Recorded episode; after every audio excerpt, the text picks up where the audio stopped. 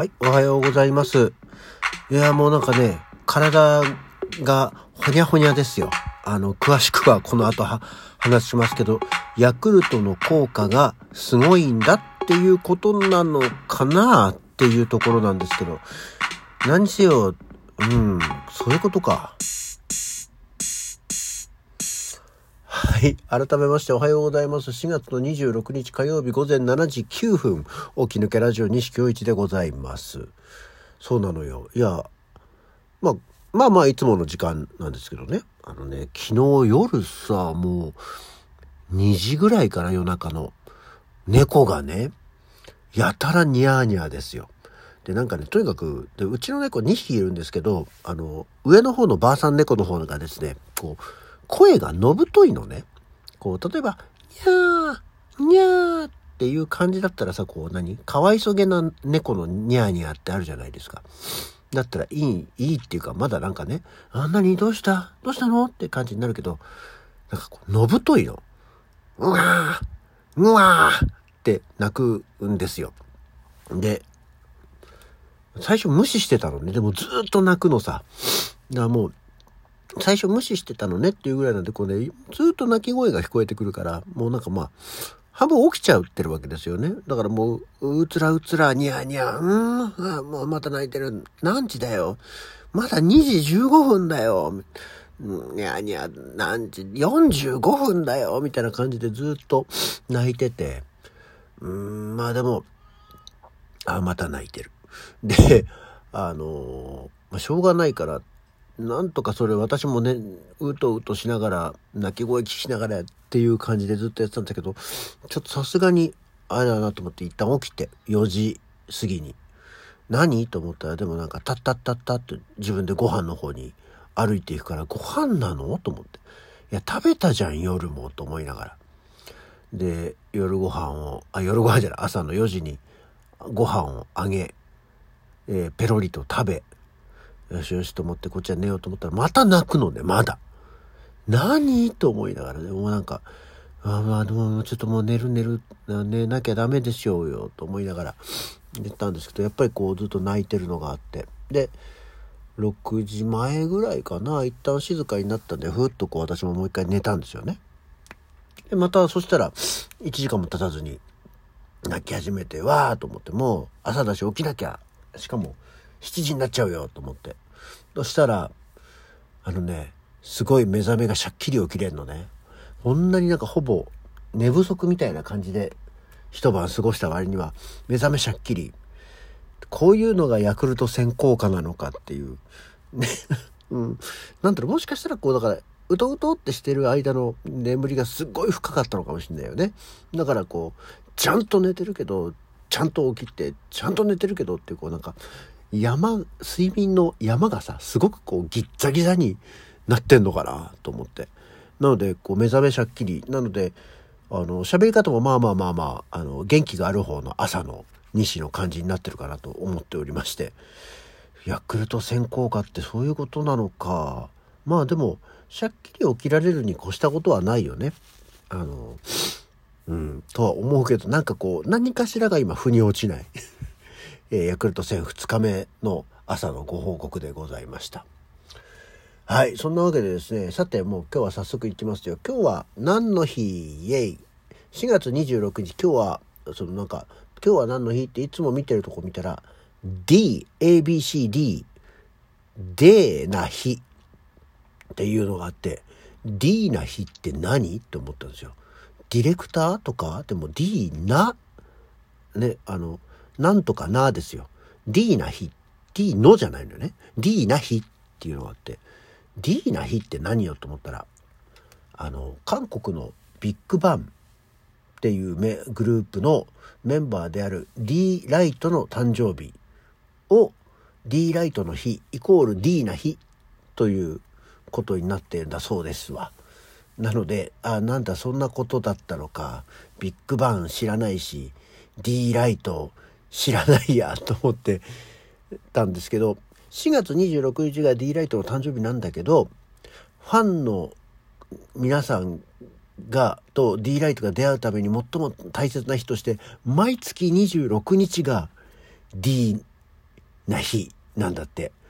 そんなに人気あるんだ。すごいね。誕生日を祝うなら私も本当に誕生した日を、もうその人の日として、あの、何かこう、情報発信をしていくっていう。D ライトって何人組なの ?5 人組なんだ。へえ。5人組の多分じゃあ、みんななんとかな日があるんだろうね。毎月。すごいなビッグバンね。あの、全然本当に私、韓国のことは別に好き嫌いの話じゃなくて全然知らなくて韓国ドラマっていうのも見たことがないしそれこそあの古くは「冬のそなた」からの頃から全く韓国のそういうエンタメには触れたことがなくてあとはその k p o p グループまあ男女問わずですけど全く知らないんで名前ぐらいは知ってるよあのなんだそのビッグバンにしてもえー B、B なんとか 知らないじゃん。とかにしても、少女時代とか、TWICE とか、その辺の名前は知ってるんですけどね。全然どの楽曲で誰でっていうのは全く知らないし、ドラマもいろんな、ね、愛の不時着とか、最近だとイカゲームとかっていうのが、あとな、んとかクラス、相変わらず読めないんですよ。なんとかクラスとかあるんですけど、全然見たことがなくて、あの、今日もこれ見たら、へえ、って思った だけでした。なので、そこはちょっとさ、早々に、まあそうなんですってっていう話と。で、あと今日は、七人の侍の日ですよ。黒澤明の七人の侍が、えー、昭和29年、1954年に公開されたんですって。まあ大ヒットした超有名な、もう黒澤明といえば、みたいな、ね、えー、世界的にも影響を与えた映画なんだそうですよ。ね、なんだそうですよっていうことはどういうことかっていうと、見てねえんじゃないかな、私。あのー、有名な大作、名作ほど見てないんですよね。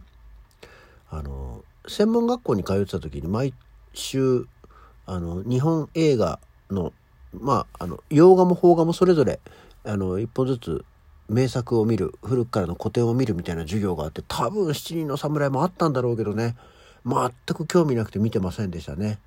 まあ今思えばタダで見れたんだから見ときゃよかったんじゃないぐらいのあの気がしましたけどまあ別に見たところで何にも私的には役に立たないだろうからいいやと思って見てないんですよね。多分見てないと思うんだよなもしかしたら見てたけどもう全く記憶にないかもしれないですね。